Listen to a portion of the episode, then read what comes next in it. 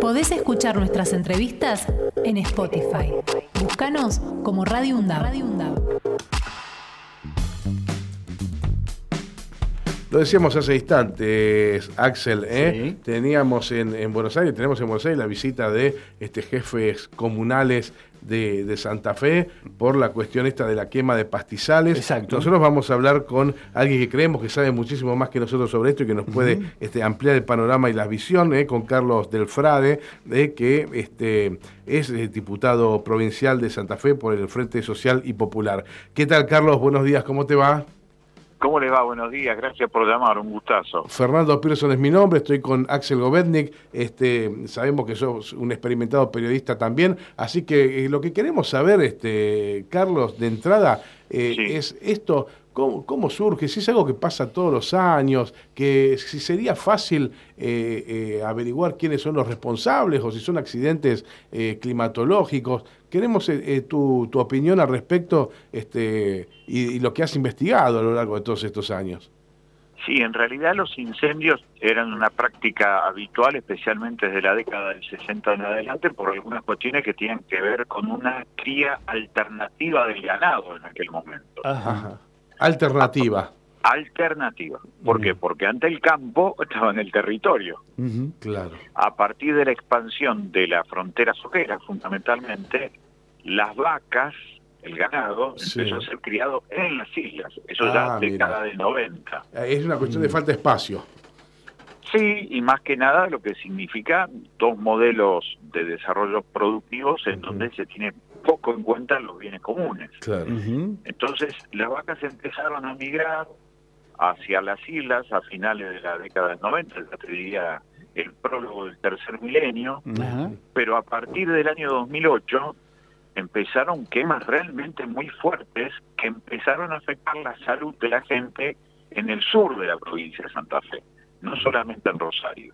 Y eso era como consecuencia de los permisos de explotación ganadera que dio la provincia de Entre Ríos, avalado en aquel momento por el SENASA, que generaba esto de querer criar el ganado, ya no de forma alternativa, sino casi única, en la zona de las islas, trasladar la pampa a las islas, mm, como consecuencia de la frontera sojera. Ahora, con el ganado allí, con 365 establecimientos ganaderos permitidos por el gobierno de Entre Ríos en los últimos cinco años, ha generado un desastre que especialmente se profundizó. 2008 ya lo dijimos, en donde hubo casi 100.000 hectáreas quemadas. Ahora, en el 2018, volvieron de forma incesante las sumareras, pero el lunes pasado tuvimos un abuso de intoxicación, mm. porque de acuerdo a la Organización Mundial de la Salud, el cuerpo humano puede tolerar 15 microgramos de humo por cada metro cúbico. El día lunes, acá en Rosario, en el sur de la provincia de Santa Fe, donde hay un millón y medio de personas aproximadamente, fue de 75 microgramos por metro cúbico. Siete veces más. Claro, Cinco veces más, perdón. Cinco veces más. Una cosa realmente impactante y que ha generado que se vieran absolutamente colapsados los servicios de lo que significan los centros de salud comunitarios. Claro casos realmente muy graves para la gente con ya problemas de POC, con gente con problemas asmáticos, bronquiales, y los que no tenemos ese tipo de problemas, con dolores de cabeza, con vista irritada, con garganta ahogada, verdaderamente es un problema de intoxicación y envenenamiento del aire que afecta a nuestro entender la salud pública y por eso creemos que esto también es responsabilidad de las provincias que deberían estar actuando sobre estos señores que son dueños de tierra y de cuestiones ganaderas y que realmente, sin importarle absolutamente nada, están dañando la salud humana y el ecosistema. Claro. Carlos, buen día. Axel Govendi te saluda. Hola Axel, ¿cómo estás? Muy bien. Eh, te quería preguntar esto. ¿Es, ¿Es, cierto, todo lo que estás planteando, digamos, tiene un gran interrogante. ¿Por qué no se eh, efectúa? ¿Por qué la justicia no actúa de oficio? ¿Por qué los gobiernos no participan en todo esto? ¿Por qué hay que esperar, eh, como el llamado de los intendentes que han hecho en estos días, que, las Fuerzas Armadas vayan y tengan presencia en esos lugares? Claro, porque ¿qué pasa? Hay eh, lo que llamamos entongue, digamos, este, económicos entre, entre las partes, entre lo que es la justicia, entre son los gobiernos partidarios y demás? Yo lo que creo que hay una gran complicidad con los sectores del poder económico en cada provincia, tanto en Santa Fe como en Entre Ríos. Los sectores políticos mayoritarios, que son los que gobiernan, porque son mayoritarios por eso, porque los vota masivamente la gente y los hace gobierno en las provincias, terminan siendo cómplices del poder económico.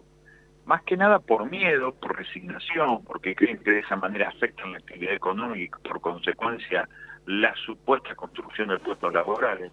Y eso genera una resignación muy grande. Mm. Después está lo otro, a ver hasta dónde esto no hay complicidad. Claro. Pero lo cierto es que evidentemente pasa eso, por eso las justicias provinciales están en la discusión si pueden actuar o no. Esta semana se produjo algo muy interesante con respecto a esto. Un fiscal muy valiente de Rosario, Luis Pietra, había citado a declarar a Rosario a los funcionarios del gobierno entrerriano por creerlos responsables de esto de afectar la salud pública de los rosarinos, pero un juez de acá también de Rosario le prohibió hacer eso ah. porque entiende el juez que esto es jurisdicción nacional y ahí viene de nuevo el juego de las jurisdicciones que a mi entender de esta altura funciona como excusa para no hacer nada. Entonces se tira la pelota a la Corte Suprema de Justicia de la Nación y cuando la Corte Suprema de la Justicia de la Nación actúe va a estar todo quemado. Y mientras tanto todos intoxicados en el sur de la provincia. Lo que hay que agregarle que el gobierno nacional con ese presupuesto anoréxico que tiene el ambiente, que es el 0,13%, 13 centavos cada 100 pesos, es una barbaridad. Evidentemente ni siquiera tiene para pagar los aviones hidrantes o los helicópteros hidrantes porque no se puede pagar el fuego. Así que verdaderamente estamos en una situación gravísima que para mí parte de una matriz la política subordinada a los intereses económicos. Yo le agregaría también la justicia, ¿no? sí, claramente, sí, sí, me sumo a eso. claro, claro, también le agregaría la, justicia. Totalmente. Y, además, bueno, Rosario en los últimos tiempos este, también está este, bastante golpeada, sobre todo con el narcotráfico y todo lo que está ocurriendo, ¿no? ¿Cuál es tu apreciación con respecto a eso también, este, Este es un desarrollo que tiene muchos años. Imagínate que el primer cargamento de cocaína llegó a Rosario el 24 de abril de 1978 cuando Galtieri era comandante del segundo cuerpo de ejército, con ah, asiento en Rosario y jurisdicción sobre seis provincias argentinas, Santa Fe, Chaco, Formosa, Misiones Corrientes, Entre Ríos. Ese fue un acuerdo, un negocio pactado entre la dictadura de Banzer en Bolivia y la dictadura de Videla acá. Macera vino a recibir ese cargamento que fue presentado como 200 kilos de azúcar. Con lo cual, hace 44 años que la ruta del Paraná tiene que ver con la exportación de narcotráfico también. Entonces, en realidad el contexto de todo lo que ha surgido últimamente de los tres decomisos que hizo la DEA a través de la Policía Federal. Ahora, el drama que tenemos es que a partir del año 2007 la Argentina reemplaza a México en la importación de la efedrina, que es el material indicado, necesario para producir metanfetamina, que es lo que más consume el país más consumidor del mundo, que es Estados Unidos. Todos los caminos conducen a Estados Unidos a la larga, ¿eh? Totalmente, totalmente. Y cuando pasa eso, la Argentina democratiza el consumo y se convierte en gran plataforma de exportación. El lugar en donde más se lava dinero, porque por aquí sale el 75% de las exportaciones, es Rosario, lo que le da una logística muy especial, pero al mismo tiempo el drama que se empiezan a articular muchas bandas de lo que la DEA llama el microtráfico. Ese drama de la pelea por los espacios, por los territorios e incluso por los lugares de trabajo en la economía informal del narcotráfico genera que hoy tengamos casi 210 asesinatos en lo que del año. Claro, impresionante. Acá estamos hablando, este, Carlos, perdón por lo citadino de la pregunta, pero a veces uno este, a la distancia se va perdiendo. ¿Estamos hablando de la hidrovía? Claro, lo que pasa que es el río Paraná en realidad, pero la cuestión de la vía troncal del Paraná, el gobierno paraguayo hace dos meses atrás dio una información que para mí es fundamental tenerla en cuenta. El gobierno paraguayo, a través del Ministerio Público, dijo que en los últimos dos años salieron por el río Paraná 46 toneladas de cocaína. Esto significa a razón de 23 toneladas por año, con lo cual las 3 toneladas que en el último mes fueron difundidas, fueron decomisadas a partir de estos decomisos que hizo la DEA a través de la Policía Federal, nos está marcando en realidad que es un poquito más del 10% de lo que sale por año. Mm, qué bárbaro. Qué, bárbaro, impresionante. Bueno, este, eh, te llamamos por el tema del humo, pero ahora terminamos en estas cuestiones que son este, este tan, complejas y que son acá noticias por ahí todos los días, pero que no las profundizamos. Y ya que estamos, eh, voy por todo, este Carlos, si tenés un minuto más, este, Vicentín.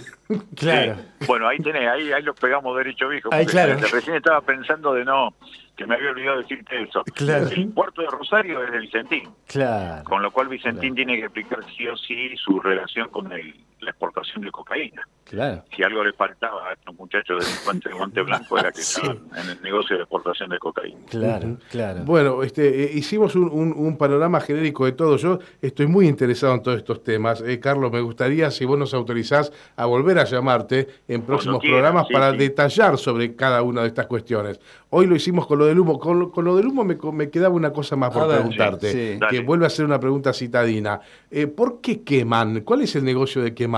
Eh, eh, la, vaca después come mejores pastos. O sea, ¿cuál es las pasturas para la vaca crecen de una manera más fuerte y, de ah. esa manera se alimentan mejor. Ah, o sea, siempre está el negocio. atrás, claro, correcto. Pero no, no, seguro todo lo que tiene que ver con el daño de la salud y del ambiente porque previamente hay un negocio de pocos. Claro, obviamente. Eh, y Carlos, y eh, para tu juicio, digamos, vos que estás este, inmiscuido en todos estos asuntos y, lo ves más seguido, eh, ¿cuál sería la solución de esto más allá de que la justicia este, actúe como tiene que actuar con los responsables? Pero ¿cuál sería, digamos, este... Y vamos a empezar de lo superficial a lo profundo. A ver. Lo, primero sería apagar el fuego. Claro, sí, obviamente sí. en segundo lugar, prohibir cualquier desarrollo empresarial económico sobre los lugares en donde se demostrara que el incendio fue intencional, como está pasando en la ley de, España del 2017, que es muy interesante, que ahora algo parecido se votó a nivel nacional y que nosotros estamos impulsando acá en la legislatura de la provincia de Santa Fe.